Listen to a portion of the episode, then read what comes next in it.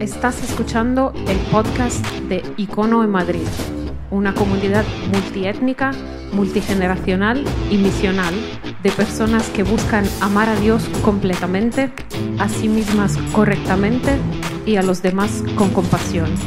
Este es el mensaje del domingo pasado. Muy bien, buenos días, Icono, ¿cómo estamos?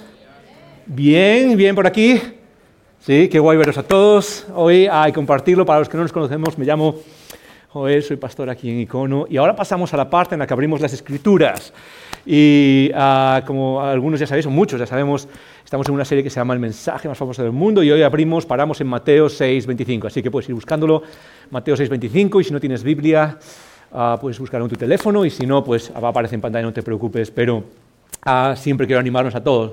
Ah, somos personas de la palabra ah, y es parte de esos hábitos importantes en nuestra vida espiritual manejar la palabra, acostumbrarnos a manejar. Así que si tienes tu Biblia, sácala, puedes rodear, puedes subrayar, puedes tomar notas, pero es parte de esa interacción con la palabra física que nos ayuda a integrarla en nuestra vida. Así que quiero animarte a, a que la saques. Muy bien, dos cosas antes de empezar hoy dos menciones simplemente. La primera ah, la voy a hacer en inglés, ah, o voy a intentarlo por lo menos. Ah, y es porque tenemos un sistema de traducción y si alguien le, está luchando con el español o, le cuesta, puede pedir el aparato para eh, escuchar eh, la traducción simultánea al inglés. Okay? so this is uh, just for uh, English-speaking uh, people that if you're here and you need, you have trouble understanding Spanish, and uh, we have a, a service of um, translating uh, the message into English. So uh, if you want to listen to this message and this, you want to be part of this time in English, you can go outside and request the translation device and that you can uh, follow this message in, in English. Eh, yo creo que tenemos aquí, eso es. Uh, puedes leer eso, que es mucho más fácil de lo que yo acabo de decir. Uh, pero queremos de verdad que todo el mundo escuche el mensaje, así que seas quien seas, esperamos poder ayudarte y servirte para que escuchemos esto y podamos crecer juntos. Eso es lo primero. Lo segundo es recordar siempre, me encanta esto. Parte, parte de mi trabajo como pastor, Uh, mi, mi, trabajo como pastor incluye muchas cosas, ¿sí? Uh, son diferentes pequeñas cosas, son como 100 platos que están girando y hay que mantenerlos. Uno de ellos, por ejemplo, el que más se nota es el que vengo a hacer aquí, enseñar, y me encanta hacer esto, pero no es, no es el que más me gusta ni el más importante. Lo que más me gusta es uh, actuar más como... como habla Efesios, la labor de los líderes espirituales, de pastores, equipar a otras personas para el servicio. Y eso es lo que más me gusta, me encanta. Uh, me encanta ver a personas servir en icono, crecer mientras se sirve uh, y construir esto que se llama iglesia juntos. Esa es una gran parte de mi trabajo, es, ayudarnos, equiparnos, guiarnos en eso, descubrir liderazgo entre nosotros. y quiero recordarnos que eso es el centro de la misión de, de quienes somos, no lo olvides. esto no recae sobre mí, yo, no soy, yo soy una pequeña parte de todo esto. Icono es lo que es gracias a una mayoría de personas que estamos aquí hoy que servimos, que damos nuestro tiempo y nuestro talento para construir cosas que se ven, cosas que no se ven. Uh, y, es gracias a eso que podemos ser lo que somos y reflejar a Cristo, la belleza de Cristo. Así que quiero daros las gracias a todos los que servís, todos los que habéis dado ese paso, pero también todos los que dais ese paso de manera, y esta es una palabra importante, consistente, con consistencia, con uh, compromiso. Uh, es una de las cosas más, uh, que más motivan a, personas como yo, como pastores, ver a aquellos que damos pasos de decir, ok, sí, yo voy a servir consistentemente. Y eso no quiere decir que tenga, uno tenga que estar aquí todos los domingos, uno no quiere decir eso. Simplemente quiere decir que nos entregamos a la misión y nos comprometemos con eso. Uh, y quiero poner un ejemplo simplemente de muchos otros. Es solo un ejemplo, ok?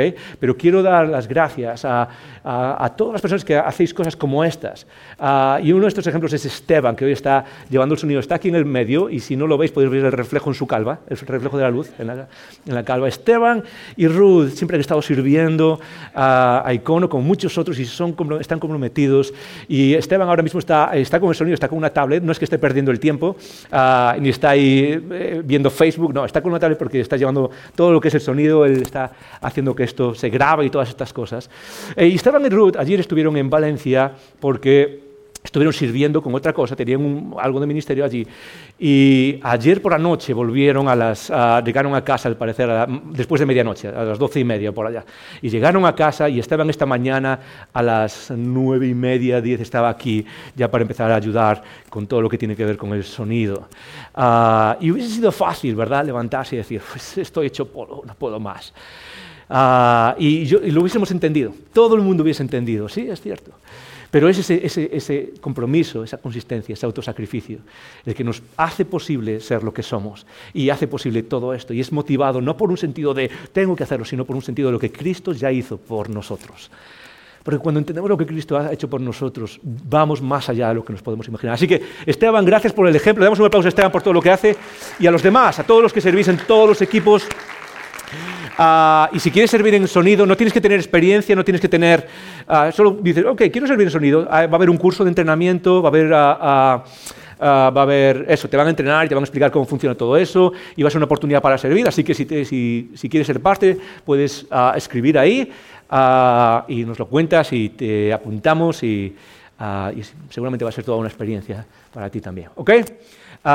Muy bien. Lo tercero es que, eh, y esto tiene que ver con el mensaje, es que en esta serie, igual que muchos otros, nos encantan las conversaciones y queremos hacerlo conversación. Así que eh, al final del mensaje de hoy tenemos un tiempo para preguntas y respuestas.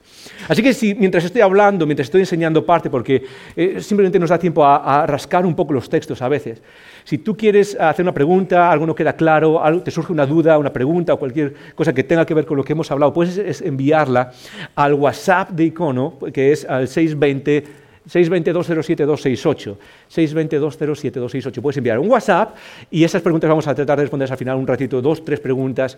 Y te animo a que las envíes antes, no al final, porque si las enviamos al final, justo cuando digo hay preguntas, eh, es muy raro que lleguen a tiempo. Hay un proceso ah, técnico, hay un proceso de cómo, cómo se logran llegar las preguntas aquí que uh, lleva unos minutos. Así que eh, te animo a que envíes tus preguntas si quieres y al final vamos a tratar de responderlas. Muy bien, ¿estamos listos? Sí, gracias, una vez más. ¿Estamos listos? Eso es, gracias por ayudarme. Esto es, esto es algo bidireccional, ¿ok? Esto es una conversación. y me encanta, de verdad me encanta cuando eh, participamos todos, sobre todo uh, en esa interacción.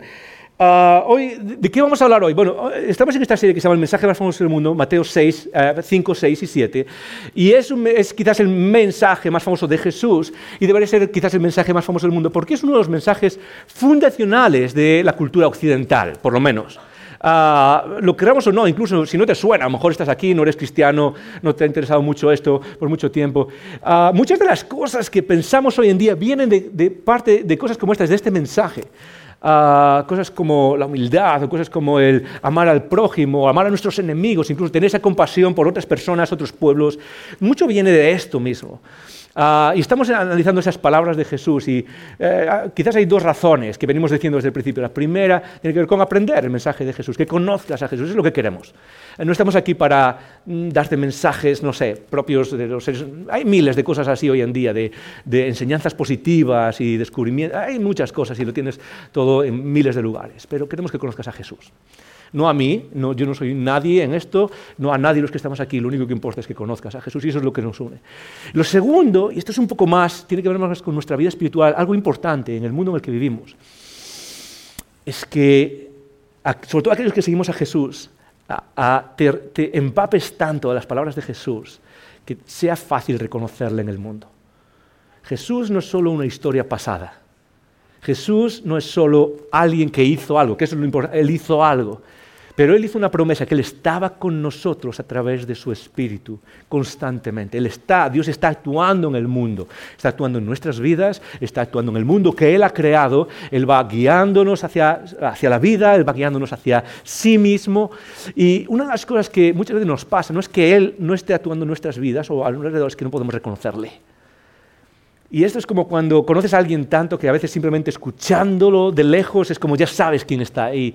O, escuchas una grabación ah, de audio de esa persona y ya sabes que esa persona está ahí. Ah, de la misma manera queremos aprender a reconocer a Cristo en el mundo en el que vivimos. Ah, ahí está. Eso suena a Cristo, eso suena a Jesús. No, eso no suena a Jesús. Porque hay demasiadas cosas, y como dice 1 Timoteo, incluso 2 Timoteo, hay demasiadas personas que, hablan en nombre de Jesús o, que hablamos en, el nombre de Jesús que en realidad no, no, no estamos hablando en su nombre. Y nuestra responsabilidad es aprender a reconocerle, y eso es lo que queremos en esta serie. Así que estamos eh, viendo este mensaje, Jesús habla de diferentes cosas, y dentro de toda esta gran serie, este gran mensaje que nos quedan, ah, creo que son cuatro semanas o cinco semanas, eh, este es como una miniserie, un mini mensaje que tiene que ver con algo específico. Ah, y llevamos cuatro semanas en este mini, mensaje que vamos a terminar hoy, y tiene que ver sobre todo con lo que hablamos la semana pasada, y ya, hemos hablado varias semanas, que es con eh, las finanzas, el dinero o el tesoro en términos bíblicos. Ah, y básicamente hay un proceso que Lidia empezó hace unas semanas, antes de Semana Santa, y, que viene eh, básicamente así. Es, ah, Ah, lo tenemos aquí. Ah, en primer lugar, Jesús habla de las riquezas. No os hagáis tesoros en la tierra, sino haceros tesoros en el cielo. Ese es el mensaje principal de lo que habló Lidia hace unas semanas. No os hagáis tesoros en, la tierra, sino haceros tesoros en el cielo. Luego viene ah, acerca de cómo vivimos o, cómo nos guiamos o qué es lo que nos guía y vivir una vida de generosidad, vivir una vida hacia afuera. Y Jesús habló del ojo y de cómo el ojo es la lámpara de nuestro cuerpo y hablamos de eso. Luego también habló de no podéis servir a dos señores, Jesús enseñó, ¿verdad? Mensaje famosísimo, muchos lo conocemos.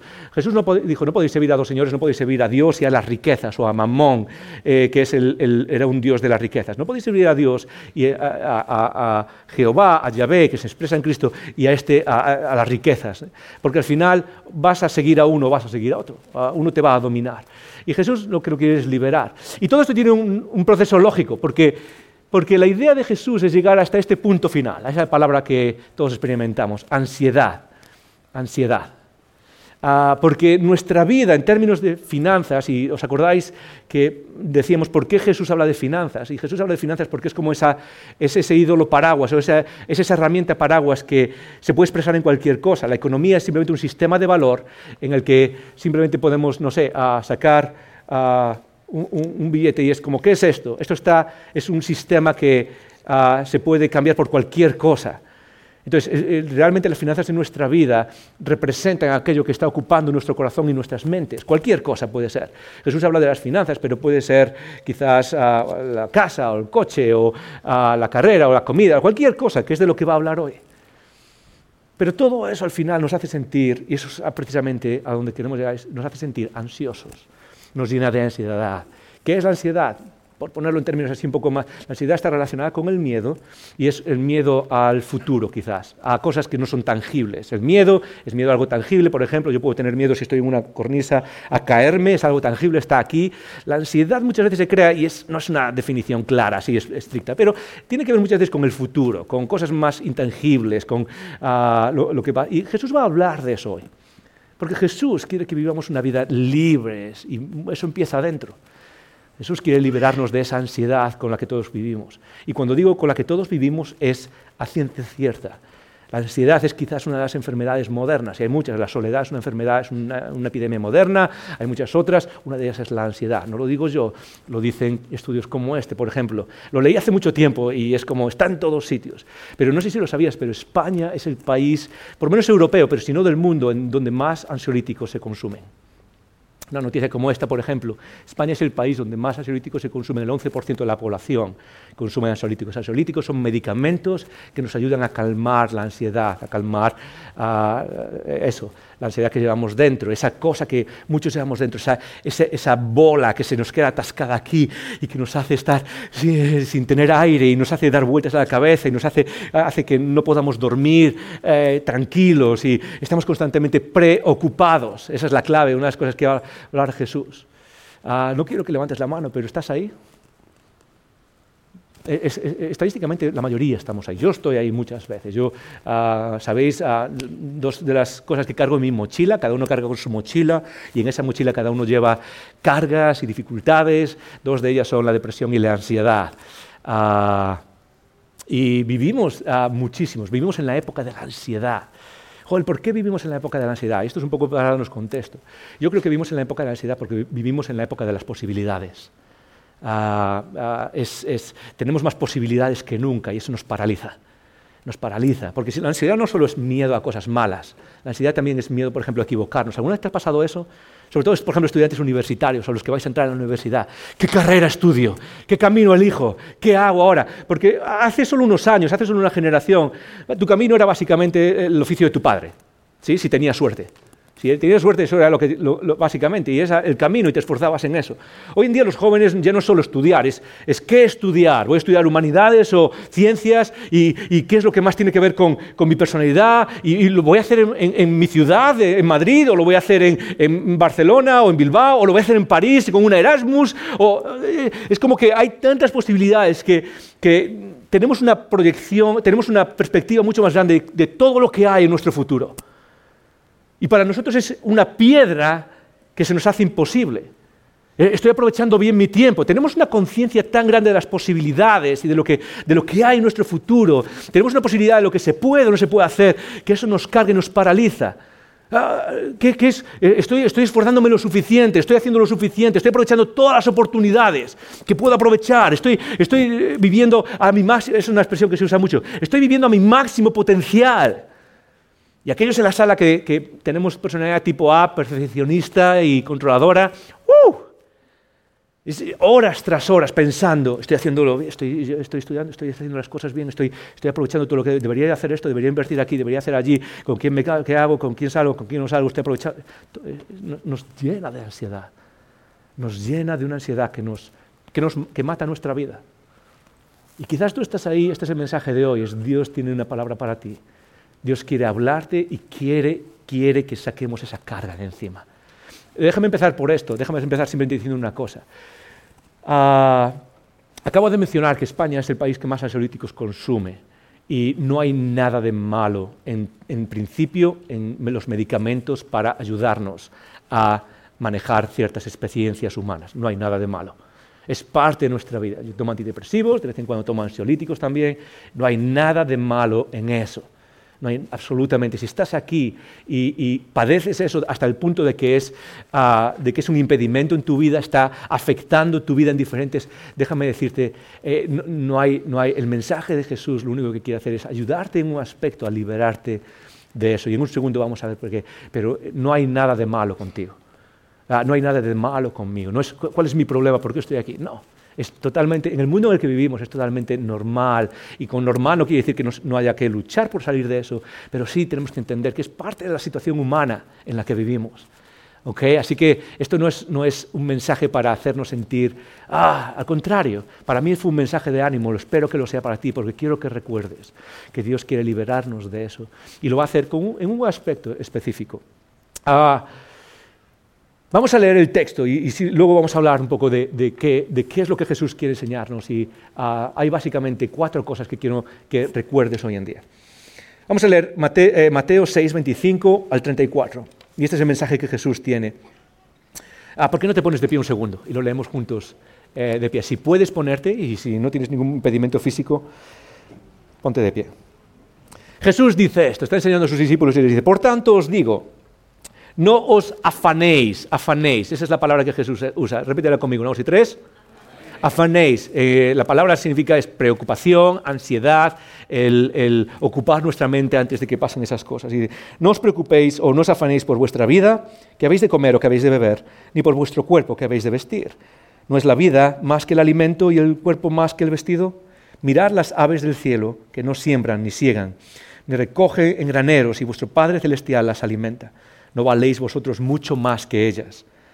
¿Y quién de vosotros podrá, por mucho que se afane o por mucho que se preocupe, añadir a su estatura un codo?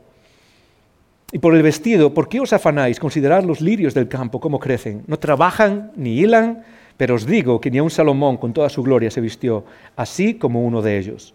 Y si la hierba del campo que hoy es y mañana se echa en el horno, Dios la viste así, ¿no hará mucho más con vosotros o a vosotros, hombres de poca fe? Versículo 31, no os afanéis, pues diciendo, ¿qué comeremos o qué beberemos o qué vestiremos? porque los gentiles buscan todas estas cosas. Pero vuestro Padre Celestial sabe que tenéis necesidad de todas estas cosas. Y termina, más buscar primeramente el reino de Dios y su justicia, y todas estas cosas os serán añadidas. Así que no os afanéis o no os preocupéis por el día de mañana, porque el día de mañana traerá su afán. Baste a cada día su propio mal. Amén. Os podéis sentar, nos podemos sentar. Jesús está hablando cinco veces, repite aquí la palabra afán, afanéis, la palabra preocupación, la palabra que está detrás de esta idea de ansiedad. Preocuparse es ocuparse antes de que pasen las cosas. Y antes de seguir, es un poco, ¿a qué Jesús, se está refiriendo Jesús con no os afanéis? Esa es la primera frase. Por tanto, os digo, no os afanéis por vuestra vida. ¿A qué se está refiriendo Jesús? Y uh, lo que tenemos que decir, primero es que Jesús no está hablando de una preocupación normal. Existe una preocupación normal que nos hace vivir. Uh, de hecho, es una buena característica. Una de las cosas que mejor podemos desarrollar en nuestra vida es la capacidad de anticipar cosas. Uh, yo siempre digo a la gente que una, una, habilidad que puedes desarrollar es la habilidad de leer consecuencias. Las personas que se mueven bien en la vida son las personas en que piensan en consecuencias a largo plazo, que piensan con el, la parte frontal de su cerebro, que la entrenan constantemente a ver consecuencias. Y muchas veces los problemas en nuestra vida vienen porque actuamos sin medir las consecuencias. Uh, una forma quizás es, es como si jugásemos al ajedrez en la vida, es, ver las, opciones en el futuro a tres, cuatro, cinco jugadas y tratar de... Eso es algo bueno y Jesús no está hablando de la preocupación normal. Existe una preocupación normal en nuestra vida, la preocupación de las tareas, la preocupación de tengo un trabajo y mañana tengo un proyecto y tengo que entregarlo y hacerlo bien. Nos llena de, una pequeña ansiedad, de un poco de estrés, y eso es bueno.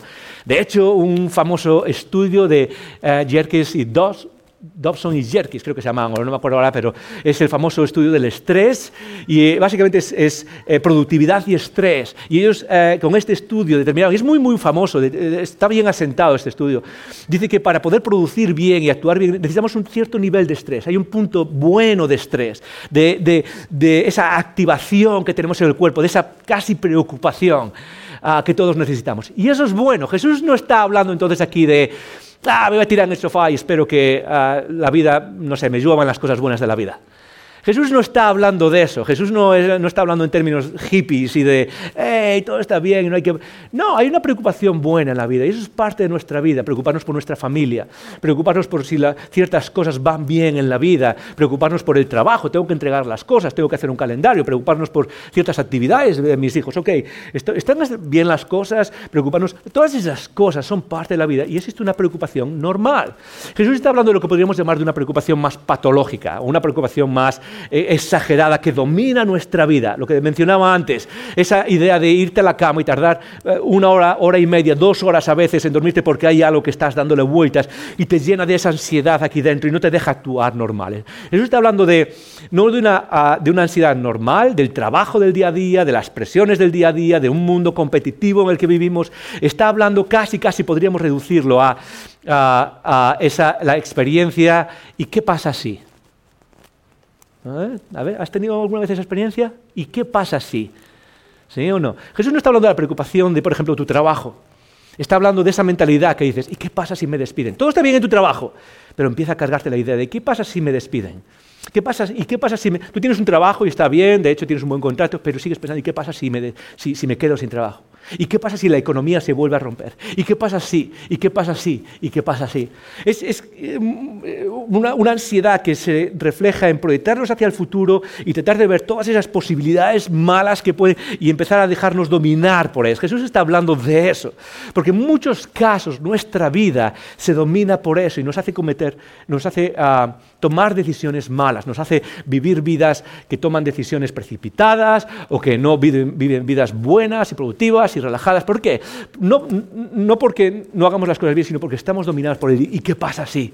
¿Y qué pasa si? ¿Y qué pasa si? ¿Y qué pasa si, si los políticos hacen o dejan de hacer? ¿O qué pasa si, no sé, las guerras, pasa esto o aquello? ¿Qué pasa si mi trabajo, mis compañeros o mi jefe o todas estas cosas que están en nuestra mente? Y Jesús va a hablar específicamente a eso. Ahora, toda experiencia humana tiene tres eh, componentes mínimo.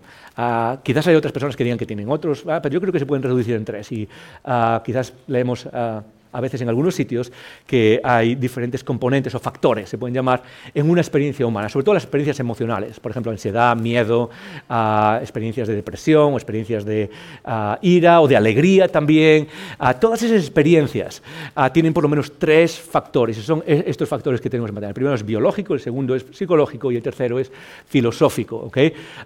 voy a tratar de explicar los tres porque esto es importante para lo que Jesús eh, trata de hacernos y para que entendamos por dónde va Jesús y qué es lo que nos quiere enseñar. Todas las experiencias que tenemos, todas tienen un factor biológico, es nuestro cuerpo, cómo funciona. Incluye nuestro cerebro, incluye nuestros músculos, incluye nuestro sistema nervioso, incluye nuestro estómago, uh, incluye to todo nuestro cuerpo. Y eh, básicamente tu cuerpo es como el, el, el no sé, el, el, mar con el que se mueve tu experiencia. Y cada cuerpo se desarrolla de maneras distintas de acuerdo a experiencias que tenemos, de acuerdo a, no sé, nuestra, nuestra genética, cómo fueron nuestros abuelos y tatarabuelos y tataratatarabuelos. Hace diferentes cosas y eso crea lo que se llama una vulnerabilidad genética a ciertas experiencias. Entonces, por ejemplo, algunos padecen ansiedad y puede haber un componente uh, biológico, es decir, que haya algo en tu cerebro, algo en tu sistema nervioso, algo en tu sistema de tu cuerpo que te empuja un poquito más a padecer eso. Y eso es parte de nuestra vida. Y ahí, por ejemplo, entra mucho de lo que tiene que ver con medicaciones. Y eso es bueno, y eso hay que entenderlo. Somos seres con cuerpo, y Dios no nos hizo solo espíritus flotantes que están encerrados en nuestro cuerpo. No, somos, somos un cuerpo, espíritu, espíritu, cuerpo. Y todo eso es parte de nuestra experiencia. Y por eso es importante muchas veces reconocerlo. Hay algo malo que está dentro de mí y hay profesionales y hay que reconocerlo. Y quizás parte de reconocerlo es ir a un médico y que te, que te recete ciertas medicaciones. Uh, en enero tuve, este año siempre le digo a la gente, este año tuve uno los mejores años de mi vida. Uh, en términos emocionales, en términos de la experiencia, de ansiedad, de lo que Jesús. Uno de los mejores años desde el año pasado, cuando visité a un médico en Estados Unidos, gracias a la generosidad de amigos en, en, la iglesia en Estados Unidos, y tuve un año increíble, excepto en enero. En enero puede ser que tuve el peor mes de toda mi vida. Eh, fue un mes horrible en términos de lo que pasa dentro de nuestra cabeza. Y parte de solucionarlo, hay muchas dimensiones. Una de ellas fue, el médico viene y me dice, ok, vamos a tratar de probar estas medicinas, esto. Que... Y la verdad es que ayudó muchísimo. Y lo que, ¿Por qué digo esto? Porque es importante, quizás para muchos de los que estamos aquí, bajarnos de ese, lo que sea, de ese pedestal, de lo que sea, y pedir ayuda. Y esa ayuda a veces requiere esos esas, esas eh, eh, medicaciones. Y es importante. Tenemos que dejar a un lado eh, esas, esas, cosas que nos están impidiendo vivir una buena vida. Y si y usaríamos medicamentos para muchas de otras cosas, también necesitamos para eso. Y no significa que eres menos. No significa que eres menos espiritual o que tu fe está, tiene un problema. Significa que vivimos en un mundo caído, en un mundo roto, en un mundo pecador y eso nos afecta biológicamente. En segundo lugar, toda experiencia tiene un factor psicológico y es nuestra, cómo funciona nuestra mente. Es decir, tiene un factor de, cómo pensamos, de cómo sacamos conclusiones, de, qué sesgos tenemos, de cómo uh, manejamos ciertas situaciones, de, uh, de, cómo funciona nuestra mente también. Y eso depende mucho de nuestra, nuestra educación a lo largo de la vida, cómo respondemos a ciertas cosas. Y a veces crecemos en ambientes donde se nos inclina o nos inclina a sentir más ansiedad psicológicamente, que se llama vulnerabilidad psicológica. Uh, pero por último tenemos un aspecto filosófico, lo he llamado, okay, no sé si es una palabra muy grande, pero es un aspecto social, cultural, filosófico, y es uh, otra palabra para eso podría ser cosmovisión, o visión del cosmos, o visión de la realidad.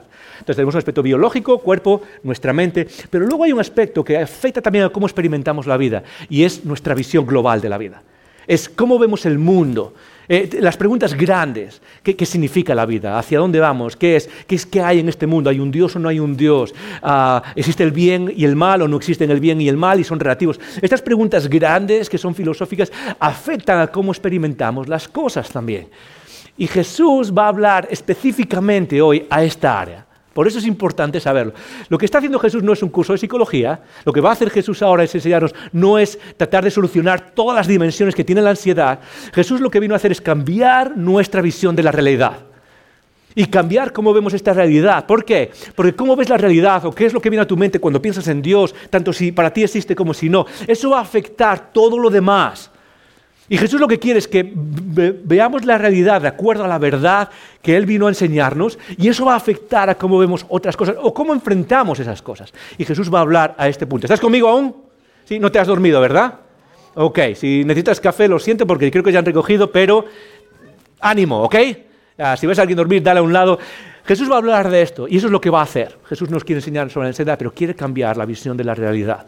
Quiere cambiar cómo vemos el mundo en el que vivimos y eso que sea una plataforma para que vivamos eh, tratando con esa ansiedad de otra manera. Y hay cuatro cosas que Jesús menciona aquí. Las voy a mencionar y eso es lo que nos vamos a llevar. ¿Cómo nos ayuda Jesús a vencer la ansiedad?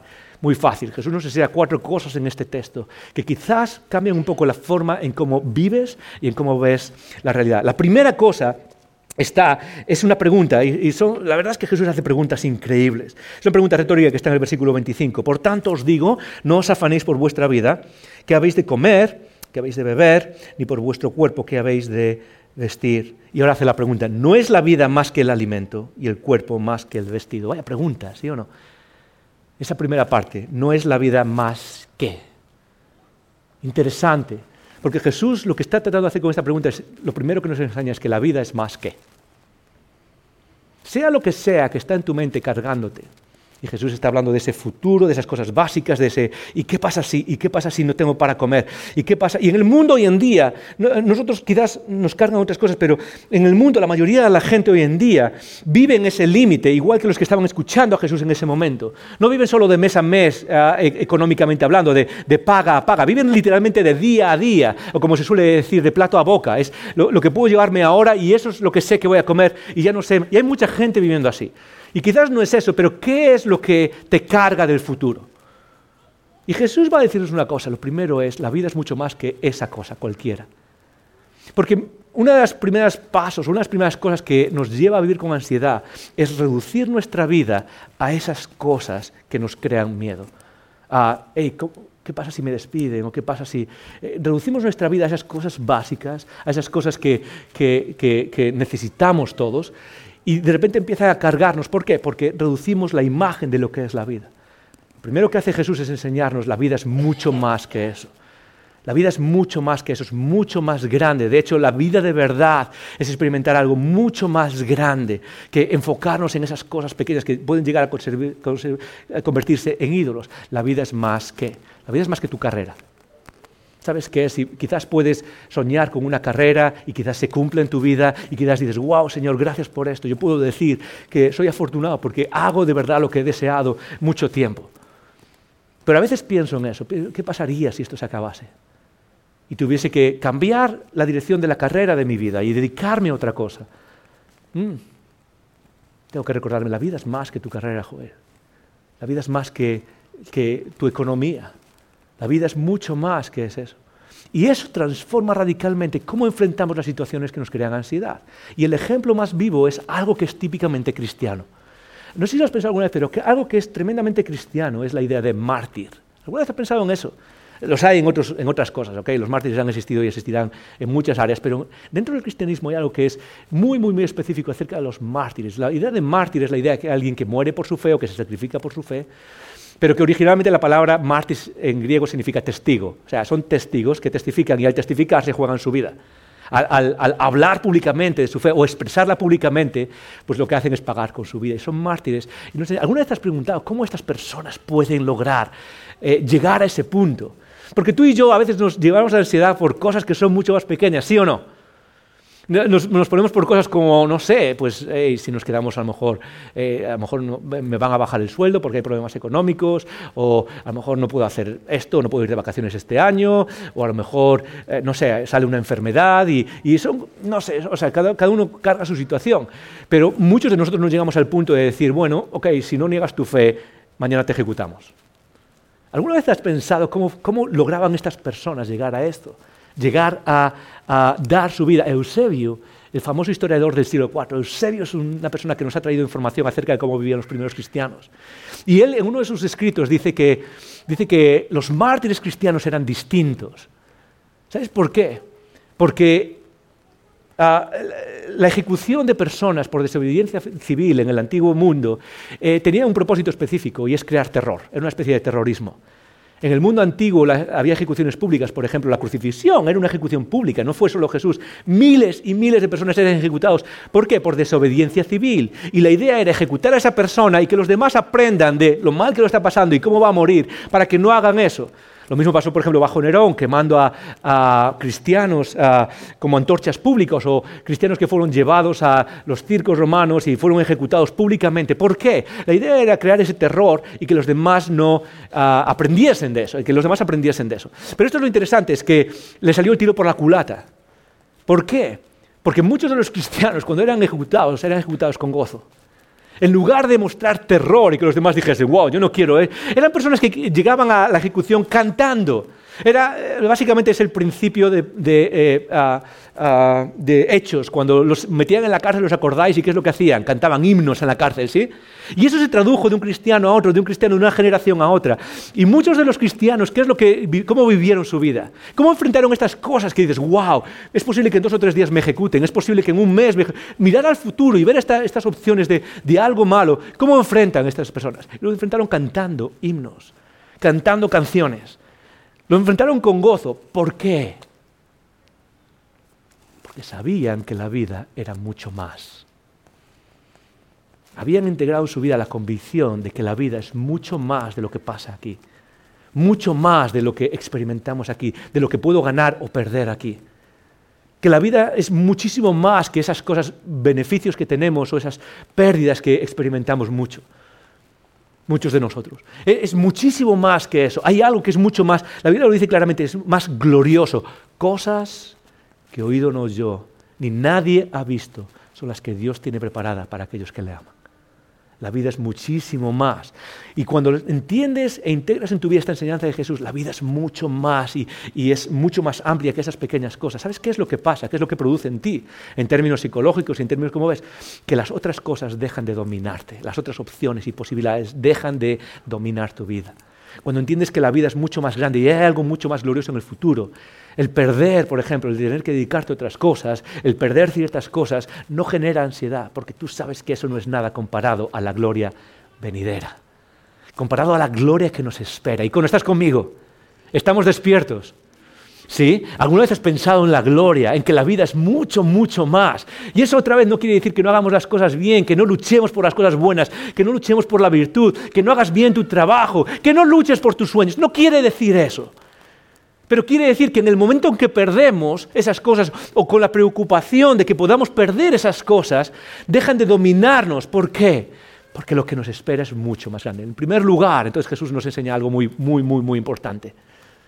Lo que nos enseña es la vida es mucho más que lo que sea. La vida es mucho más que. Repítelo conmigo, ¿no? Si tres, la vida es mucho más que. Genial, es muy, una enseñanza sincera, pero algo para meditar. La vida es mucho más que. En segundo lugar, Jesús nos enseña no solo que la vida es mucho más que, sino que tú y yo valemos infinitamente para Dios. ¿Lo has pensado alguna vez? Valemos infinitamente para Dios. Versículo 26, mirad las aves del cielo. Y Jesús va a usar ejemplos que todo el mundo ve, las aves, las flores del campo. Y dice, mirad las aves del cielo que no siembran, ni siegan, ni recogen, no hacen nada. no están planificando y decir, ok, voy a hacer el presupuesto de las semillas que tengo para comer esta semana. No, no están presupuestando y haciendo estrategias y pensando en... No están mirando todas esas cosas y dice, y vuestro Padre Celestial las alimenta y ahora viene la pregunta otra vez, una pregunta retórica que trata de, hacernos pensar en eso. ¿No valéis vosotros mucho más que ella? Y es interesante porque Jesús trata de apuntar a algo dentro de nosotros. Y es que hay alguien que piensa en ti como algo que vale muchísimo. ¿Alguna vez has pensado en eso? Una de las cosas que más experimentamos o que más nos necesitamos desde que somos niños, piensa en los bebés, por ejemplo. ¿Qué es lo que necesita un bebé? Hay dos cosas que necesita un bebé. La primera es amor amor verbalizado. Padres, hay que verbalizar amor constantemente. Orgullo, eh, eh, eh, hay, que, hay, que, verbalizar esas cosas. Lo segundo que necesitamos es seguridad. Los niños desde pequeños necesitan seguridad y los adultos también. No tanto como los niños, obviamente, porque maduramos. Pero esa seguridad, ¿y cómo consiguen esa seguridad? Muy fácil, es con los padres alrededor, con los padres cerca. Una de las mejores cosas que podemos hacer los padres es estar presentes y comunicar seguridad. Es decir, no te preocupes, no te preocupes. Ahora piensa en cómo Dios quiere hacer eso contigo. Porque lo que está diciendo Jesús es que muchas veces la raíz de nuestra ansiedad viene pensar que estamos solos en este universo. Pensar que eh, realmente eh, vivimos una especie de solipsismo en el que sí hay personas a nuestro alrededor, pero al final yo tengo que cuidarme de mí mismo, ¿sí o no? Yo tengo que luchar por mí. Si, si no lo hago yo, decimos, ¿quién lo va a hacer? Y Jesús lo que nos está despertando es una realidad, es que Dios está ahí y Él piensa, Él, valora, Él ve tu vida como algo preciosísimo, mucho más que cualquier otra cosa creada. Él nos valora y está ahí con nosotros. Piensa en la palabra que acaba de usar Jesús, que a veces a los que somos cristianos de mucho tiempo se nos pasa de largo y ya es como la repetimos. Eh, Jesús dice, mirad las aves del cielo que no siembran ni siguen ni recogen, y vuestro qué? Vuestro Padre. Vuestro Padre. Dios no, es una fuerza inerte ahí fuera. Dios no es un principio creador o un principio eterno, una fuerza que yo, eh, como a veces, no sé, muchas veces lo expresamos en términos más de nueva era o en términos más de, no sé, la guerra de las galaxias, ¿sí? Que la fuerza sea contigo. Cuando Jesús nos enseñó quién es Dios, Él repitió una y otra vez, la frase más repetida es Padre. Él es nuestro Padre. Y es cierto, hay padres que dejan mucho que desear. Hay padres, muchos tenemos experiencias con padres que son como desastrosas, pero todos entendemos qué es lo que está haciendo Jesús. ¿Quieres entender a Dios? Dice Jesús, ok, ¿quién es Él? Él es como si fuese un padre en términos perfectos, en términos ideales. Piensa en el mejor padre, Dios es mejor que eso, y eso lo es para ti. ¿Cómo cambia nuestra vida y nuestra forma de, eh, de, cargarnos de ansiedad cuando sabes que tú tienes un Padre y que Él valora tu vida más que cualquier otra cosa? Pablo, años después, lo iba a expresar de otra manera, que para mí Romanos 8 es como, ah, es, eh, Pablo lo que dice es, si Él os entregó a su propio Hijo, ¿cómo nos dará con Él todas las cosas? Dice, es como una pregunta retórica, nos está diciendo, nos ha dado a su Hijo en la cruz, ha muerto por nosotros, ¿cómo no va a cuidar de ti? ¿Cómo no va a amar? ¿Cómo no va a darte todo lo demás que necesitas? Ahora, es cierto que muchas veces eso que, vemos a Jesús como a Dios como el Padre que nos valora y nos ama y nos mira y nos aplaude y nos, y nos da seguridad y cuida de nosotros, muchas veces no se ve eso, muchas veces no se siente eso. Pero eso no quiere decir que Él no esté ahí. Yo puedo decirte, y si reflexionas en esto seguramente lo vas a ver también, como en muchos casos mis hijas mismas no ven la mitad de las cosas que yo hago por ellas. No, lo ven en términos económicos, en términos de cosas en la casa, en términos... Ellos no lo ven la mitad de las cosas. Simplemente son cosas que aparecen. ¿Sí o no? Es como la, famosa eh, frase o imagen que se usa con nuestros hijos, sobre todo cuando crecen, es como... Es como ah, salen de casa por la, por la mañana, van al instituto y cuando vuelven, milagrosamente la ropa está recogida y la cama está hecha. Y es como, hey, ¿qué ha pasado aquí? Es porque hay un padre y una madre cuidando y moviendo las cosas y, no es algo que se sienta, pero está ahí. Y muchas veces no es algo que se siente, muchas veces no es algo que se ve, muchas veces no es lo que nos gustaría, no lo es. Porque Dios no, es un padre que, esté aquí solo para satisfacer, para, para darnos palmaditas y decir, ok, aquí. No, Dios es el padre que quiere que crezcamos, que tiene un propósito para nosotros. ¿Cómo cambia nuestra vida y enfrentamos la ansiedad de la vida cuando entendemos que nuestro Padre cuida de nosotros? ¿Y cómo, cómo cuidas de nuestra vida? ¿Cómo cambia? ¿Cómo ves esas, esas posibilidades de futuro? Dios cuida de mí. Por eso lo que enseña Jesús en términos filosóficos no es que el no vivir con ansiedad es una resignación. Jesús no está hablando de eso, no está hablando de resignarnos, de decir, ok, lo que sea. Jesús está hablando de confianza. Y hay, un mundo entero entre vivir resignados y vivir tirando la toalla y vivir con confianza eterna. Puedes confiar en tu Padre Celestial.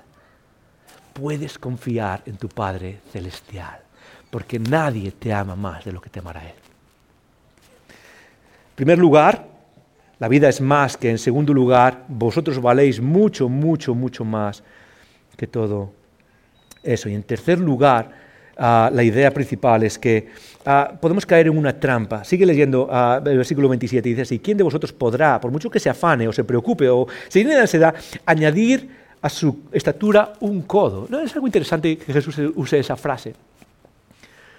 Porque es como, ¿quién en su sano juicio, alguna vez en su vida, trató de preocuparse para ser más alto? o, cambiar cualquier cosa de estas de, nuestro físico, de nuestra vida. Eh, Jesús está apuntando a algo que de verdad puede transformar tu vida y de verdad puede ah, liberarte o puede esclavizarte. De hecho, la mayoría nos esclaviza. Y es una de las trampas, una de las tentaciones que más queremos, es la idea de control. La idea de control. Muchos de nosotros vivimos en este mundo de posibilidades pensando que podemos controlarlo absolutamente todo en nuestra vida que podemos controlar los resultados, que podemos controlar, no, si hago esto. De hecho, una de las mayores cosas que se ve en las redes sociales es esta idea de fórmula para casi cualquier cosa, sea perder peso, sea, no sé, sea eh, una carrera, o sea un negocio, sea cualquier cosa, es si tú aplicas esto vas a llegar al... es como que podemos controlarlo todo. De hecho, muchos, muchos, muchos estudios uh, establecen una relación entre la ansiedad y la personalidad de control. Eh, personalidades que tienden a ser más controladoras, que están tratando de controlar su situación y controlar los resultados constantemente. Y para aquellos que tenemos esa personalidad, la ansiedad es algo que manejamos, que, que experimentamos mucho más. ¿Por qué? Porque creemos que podemos controlar nuestra vida. Y la realidad es esta, es que podemos controlar mucho menos de lo que nos imaginamos, muchísimo menos. La mayoría de las cosas. De hecho, podemos decir que lo único que podemos controlar es cómo respondemos a las situaciones. Pero en general no podemos controlar casi nada desde la economía. Sí, a veces pensamos que, elegimos aquello que vamos a estudiar o nuestra carrera o nuestra dirección y en realidad es como, no, depende mucho de factores, dónde estás, con quién hablas, ¿sí? quién, está a tu lado, cuáles son las influencias. Eso va a, a, modificar mucho tus decisiones de qué es lo que vas a hacer en la vida, con quién te vas a casar o si te vas a casar o no. Depende de muchas cosas que están influenciándote. Sí puedes controlar cómo respondes a ciertas cosas, pero la mayoría de las cosas no las podemos controlar. Ah, Jesús está diciendo aquí básicamente, que muchas veces nos preocupamos porque tratamos de controlar cosas que son incontrolables. Y parte de vivir libres de ansiedad es entender que tenemos un Padre Celestial que cuida de nosotros de tal manera que tú y yo podemos decir, ok, pues aquí está. Aquí está. No necesito controlarlo todo. Otra vez, no significa no planificar o hacer estrategias o pensar, no significa eso, pero significa recordar algo. Y quizás es una oración que necesitamos hacer juntos, más y individualmente. Dios, sea lo que sea que pase en el futuro, estoy bien, porque tú estás conmigo. Voy a, planificar, por supuesto. Quiero hacer esto y quiero estudiar esto y quiero invertir en esto y quiero, eh, me gustaría estas cosas y tener hijos. Y... Pero Dios, sea lo que sea que tú traigas, estoy bien, porque tú estás conmigo. ¿No nos libera esa, esa clase de vida? ¿No te libera saber que Dios está en ese futuro en el que no, puedes controlar casi nada y no tenemos que controlar las situaciones. Podemos abrir nuestras manos y dejarlo todo a los pies de la cruz. Y darnos cuenta de que cualquier futuro que Dios tenga para nosotros es infinitamente mejor que cualquier cosa que nosotros podamos controlar. Y sea lo que sea lo que venga, otra, otra crisis, ok, lo vamos a pasar mal, pero Dios está con nosotros que venga una situación mala, quizás estás pasando por una enfermedad o viene en el futuro y eso trastorna tus planes, déjame recordarte, por favor recuerda esto, Dios está contigo. Dios está contigo. No tienes que controlarlo todo.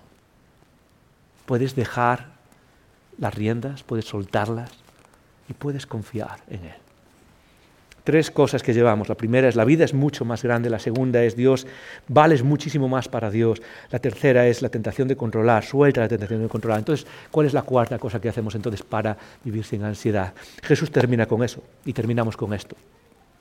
Mas buscad primeramente el reino de Dios y su justicia y todas estas cosas os serán añadidas. Así que no os afanéis por el día de mañana, porque el día de mañana traerá su afán.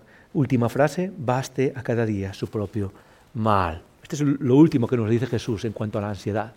Y después vamos a pasar a las preguntas. Si tienes preguntas, envíalas. Pero esto es lo último que nos dice Jesús. ¿Qué es lo que nos dice Jesús? Primero, pon tus prioridades en orden. Busca primero el reino de Dios. Invierte primero en el reino de Dios. Invierte esfuerzos, invierte tiempo, invierte finanzas, invierte tu vida primero en el reino de Dios. Ah, ¿Por qué? Porque si no pones eso primero y pones otras cosas, las otras cosas van a dominar tu vida. Es un poco lo que hablamos la semana pasada de los ídolos que nos dominan eh, y que se refleja a través de las finanzas o cómo nos domina el dinero. Jesús, ¿por qué nos dice busca primero el reino de Dios? Bueno, él está diciendo, Dios sabe lo que necesitas. No lo que quiere, o sea, no, es que nos vaya a dar lo que queremos, lo que deseamos, uh, lo, que, oh, lo que más nos gustaría. Ayer estaba uh, paseando, los que me conocéis sabéis que me encantan las motos, las motos grandes me encantan, cuanto más grande mejor y cuanto más rápidas mejor. Y ayer estábamos en X Madrid. ¿Cuánto conocéis X Madrid? X Madrid es un centro comercial que está en el sur de Madrid y es fantástico, me encanta. Y tiene tres tiendas de motos, tiene Ducati, Triumph y, Harley Davidson. Y estábamos pasando por delante de Ducati, a mí y yo estábamos pasando viendo las motos ahí, era como, ah, Señor, vas a responder una oración, responde esta, dame una de estas. sí, ya has respondido otra, ahora responde esta. Y sabes que, hablándolo con Ami, era como, incluso aunque tuviese el dinero, era como, no sé ni siquiera si es el camino para ir. ¿Por qué? Ah, Dios no está en el, negocio de satisfacer nuestros, lo que, nuestros deseos.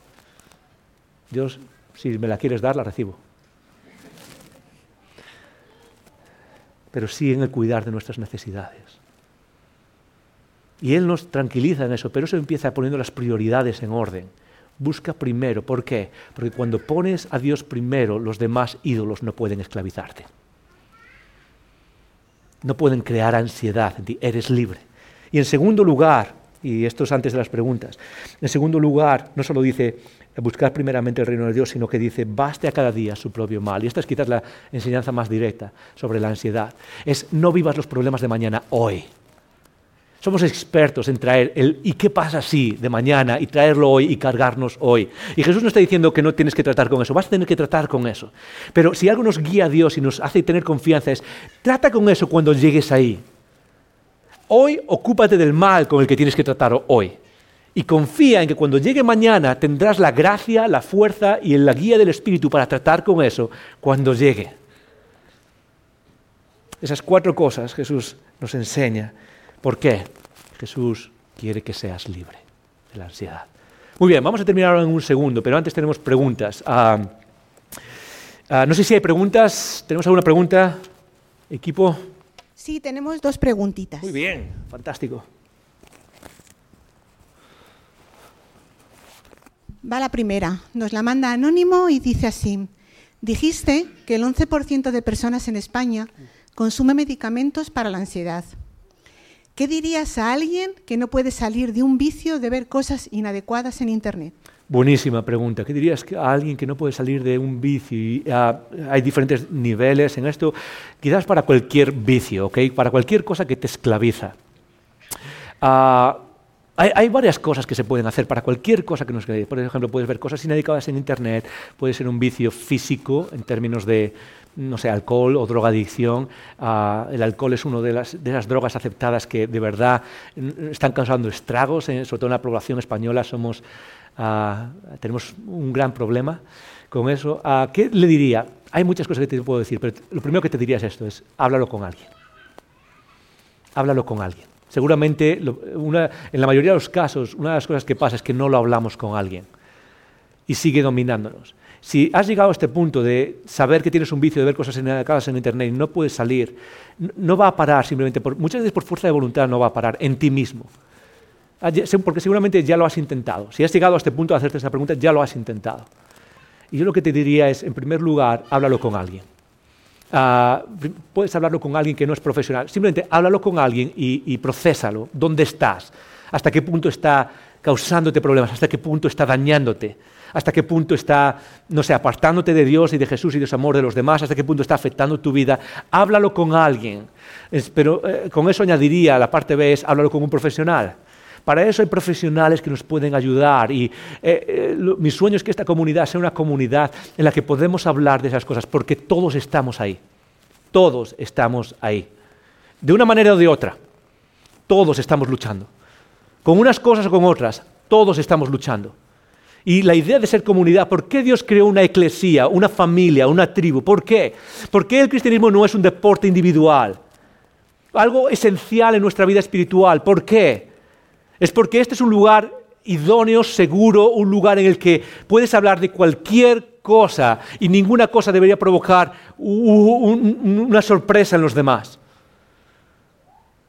Y, lo que quiero retarte es a que hables con alguien pero hables con un profesional. Y quizás es, habla con la iglesia, habla con nosotros, habla con, en tu iconogrupo, compartes con el facilitador y podemos ayudar a buscar ayuda con estas cosas y buscar liberación y buscar esas cosas. Pero lo, que más compartiría en este caso es, y hay otras cosas, por supuesto, luego hay técnicas y hay terapias y hay conversaciones y hay mil cosas que se pueden hacer, pero creo que en muchos casos el primer paso es habla con alguien habla con alguien. El año pasado, cuando empecé el mejor año de mi vida, y en enero, cuando tuve lo, peor, las claves fueron el momento en que decidí, tengo que hablar con alguien. porque si no hablo con alguien, esto se va, esto se va al pozo negro. Eh, esto acaba mal muy rápido. Y las cosas cambiaron cuando hablé con alguien. Así que no tengas miedo, habla con alguien y no tengas miedo a los profesionales que pueden ayudarte con ese algo. ¿ok? Muy importante, uh, es lo que le diría. Uh, por eso eres parte de una comunidad. Segunda pregunta. ¿Qué opinas de esa frase condicional, si buscamos el reino de Dios? ¿Quiere decir que tenemos que buscar el reino 100%? ¿Para las palabras de antes se cumplan? ¿Para que las palabras de antes se cumplan? Muy buena pregunta. Ah, y yo creo que es un condicional, pero que no se refiere a Dios, se refiere a nosotros. Lo, lo que quiere decir eso es, todo lo que Dios ofrece ya está ofrecido a toda la humanidad. Eh, la gracia de Dios y todo lo que Dios nos ofrece está delante de nosotros en la mesa. El problema es que nosotros nos dejamos esclavizar y nos perdemos en el proceso por no tener las prioridades, por no dar, buscar primeramente, por no ponerlo primero a Él. Uh, y por eso muchas veces no experimentamos el reino, por eso no experimentamos. ¿Por qué? Porque nuestras prioridades están eh, desordenadas y lo que hacen esas cosas que ponemos primero es esclavizarnos, cegarnos, no dejarnos disfrutar de lo que Dios tiene para ofrecer. Entonces, si buscamos el reino de Dios, no es, no es para que se cumpla necesariamente. Es decir, no es que sea una fórmula eh, en el sentido de si no haces esto, entonces Dios no va a hacer aquello otro. Dios ya ha hecho todo lo que, ya, ya ha puesto la comida en la mesa, ya está servida y tú ya estás invitado o invitada. Pero nosotros lo que está diciendo es, es imposible que disfrutes de eso. Es imposible que disfrutes de esa liberación si sigues esclavizándote al no poner las cosas en orden. Si nos pones el reino primero, no vas a poder disfrutar de esas cosas. ¿Por qué? Porque lo demás te va a esclavizar y no va a dejar que disfrutes de eso. Entonces ese condicional no tiene que ver con Dios, y esto es un poco hacer teología, y es importante hacer esto. No tiene que ver con Dios o con lo que Él nos ofrece o con como si hay condiciones para Él. Tiene que ver conmigo y con cómo disfruto de esa relación. Y acordaros, lo que tenemos con Dios es una relación y toda buena relación es bidireccional. Dios lo ha dado todo, pero nos toca a nosotros, si queremos disfrutar eso, entrar, y para eso necesitamos poner las cosas en orden, las prioridades en orden, para ser libres de poder disfrutar eso al 100%. ¿okay? Muy buenas preguntas, creo que dijiste que había dos, no hay más, ¿verdad? No, tenemos una más, la última. Ah, vale, vale, vale, entonces terminamos con esto. Te pensabas que habías terminado, pero Sí. no. Hoy me encuentro muy bien, pero ya sufrí mucho por tener un TOC, que me llevó a la depresión. ¿Crees que estas cosas que llevamos en nuestra mochila sirven para algo? Buenísima pregunta, gracias por eso. Ah, normalmente solemos, vivimos en una etapa con tremendas oportunidades terapéuticas ah, y tremendas oportunidades de avanzar en términos biológicos, terapéuticos y filosóficos. Es decir, la información está ahí, las oportunidades están ahí, el acceso económico está ahí. Muchas veces podríamos hablar también de la necesidad que hay de mejorar eso en el sistema de seguridad social, pero eso no es tema para hoy. Pero sí que puedo comentar algo y es, ah, uno de los, de los malos cosas que vivimos hoy en día es que a veces vivimos estas experiencias como puede ser el TOC, es trastorno obsesivo compulsivo. Y es un trastorno en el que tu mente eh, se, se llena de pensamientos intrusivos, malos, y que no puedes sacar. Es como que están ahí y eso te lleva a, a las compulsiones, que lo que significa eso es que haces cosas para aliviar la ansiedad, básicamente que te generan esos pensamientos. Entonces un trastorno obsesivo compulsivo básicamente es, en tu mente se empieza a pensar que, no sé, nos vamos a enfermar, enfermar porque los gérmenes están todos por el aire y eso te lleva a hacer cosas, por ejemplo, a lavarte las manos 15 veces eh, cada, cada 10 minutos. Tienes que hacer cosas y eso baja la ansiedad, pero solo la baja por un poquito porque luego vuelven y es, es un ciclo, es un toque. Y eso lleva a depresión o puede llevarte a muchas otras cosas. Ah, y lo importante es entender que sí que hay que mejorar ciertas cosas, pero, y esto es una buena pregunta, gracias por esta pregunta, eso nos ha llevado al extremo de no, no, no saber soportar ciertos estados malos o ciertos estados de ánimo negativos en nuestra vida y querer a querer como vivir en un high y en un estado de felicidad extrema positiva todo el tiempo. Y si no pasa eso, hay algún problema conmigo. ¿Me estoy explicando? No sé si me estoy explicando. Pero la idea es que hemos llegado a un punto en el que somos muy malos viendo el lado positivo de ciertas cosas negativas que nos pasan. Y que ah, ah, muchas veces no son tan malas. Por ejemplo, la tristeza. ¿no? Somos muy malos, ma- somos una, una generación muy mala manejando momentos tristes. En la vida hay tristeza. Y somos malísimos aceptando eso. Que va a haber momentos donde estás triste. ¿Y sabes qué? Es bueno. La tristeza es la emoción que te dice que hay algo que necesita ser cambiado. Y es bueno. Ah, depresión, por ejemplo, una de las cosas que me ayudó, y ah, no es momento para hablar, esto no es una clase de psicología, estamos siguiendo las palabras de Jesús, una de las cosas que me ayuda en el proceso y me ayudó hace muchos años es cuando aprendí que las personas depresivas tienden a ser, esto hay que calificarlo, pero no voy a hablar de eso ahora, las personas depresivas tienden a ser más objetivas en la vida. Es interesante eso, pero tienden a ser menos, tienden, a, tener menos eh, un sesgo demasiado positivo de la vida y demasiado. hay mil cosas. Lo que quiero decir es que hay cosas positivas en la tristeza, por ejemplo, o en tener momentos de miedo. El miedo normal es parte buena de nuestra vida porque te ayuda a ver que hay un peligro y que necesitas cambiar de dirección. ¿Qué quiere decir eso? Ah, en términos de lo que enseña Jesús, Romanos nos dice, todas las cosas nos ayudan para bien y tú estás pasando algo, quizás es TOC, trastorno obsesivo compulsivo, quizás depresión, quizás es ansiedad, como habla Jesús, eh, eh, Jesús de Nazaret. Quizás ah, hay otras cosas, muchas otras cosas difíciles. Pero algo que nos promete Jesús es que en medio de todo eso Dios lo puede usar para bien. ¿Quiere decir eso que no tenemos que cambiar o mejorar? No, no quiere decir eso. Pero imagínate que Dios pudiese usar eso que estás sufriendo tú ahora para crear algo bueno en ti de eso. Eso transforma completamente cómo vemos estas experiencias. Entonces, cuando dices, ¿crees que estas cosas que llevamos en nuestra mochila sirven para algo? Sí. En muchos casos sirven para que Dios nos, ayuden, nos ayuden a volvernos a Dios, nos ayuden a confiar más en Dios, nos ayuden a venir y buscar más de su presencia, nos ayuden a cambiar ciertas cosas que están mal en nuestras vidas. A veces Dios llama nuestra atención a través de estas cosas y nos ayuda a decir, no, hay cosas que necesitan mejorar. Y lo hace precisamente a través de todo esto. Así que sí nos pueden ayudar y Dios puede definitivamente usar esto. Así que no lo veas como, como una maldición en tu vida necesariamente. Muy bien, vamos a dejarlo ahí. Gracias por las preguntas. Yo no sé dónde estás personalmente hoy, pero sí es cierto que vivimos en un mundo de ansiedad, dominado por ese futuro económico quizás, las palabras de Jesús son directas, son directas. La vida es mucho más que estas cosas. Tenemos un Padre que nos ama y nos valora más de lo que nos podemos imaginar. Y Él está contigo. Él está contigo. Dios está contigo.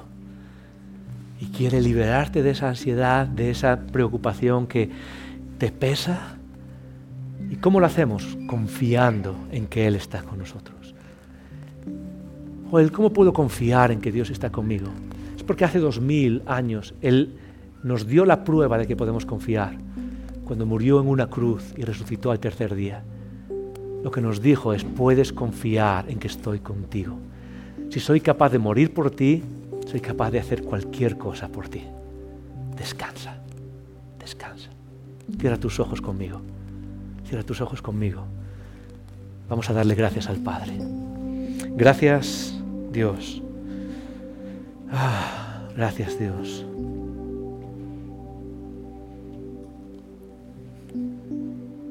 Tú eres el Dios de la esperanza, de la vida, de la vida de verdad. Y venimos delante de ti con todas las cargas y la mochila que a cada uno le ha tocado llevar. Preocupaciones, ansiedad, trastornos obsesivos compulsivos, depresiones, mil cosas. Venimos delante de ti porque tú eres el Dios que se interesa por esas cosas en nosotros. Nos lo has dicho por la boca de Jesús. Y nos quieres ayudar. Señor,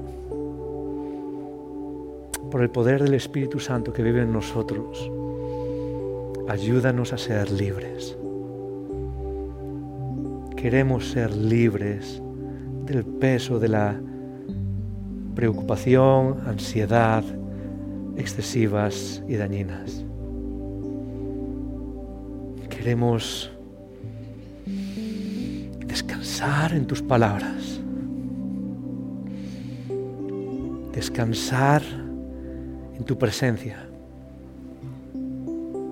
descansar en tus promesas descansar en quién eres y cómo te has mostrado a nosotros. Tú eres nuestro Padre. Tú eres nuestro Padre. Podemos descansar. Tú cuidas de nosotros. Tú restauras nuestras vidas. Tú nos guías por el camino de la vida con un amor que va más allá de lo que podamos entender. Así que esta es nuestra oración, Padre, para todos los que estamos aquí. Que estas palabras que hemos escuchado de nuestro Señor se hagan realidad en nuestras vidas. Y lo oramos y lo pedimos en el nombre de Jesús. Amén.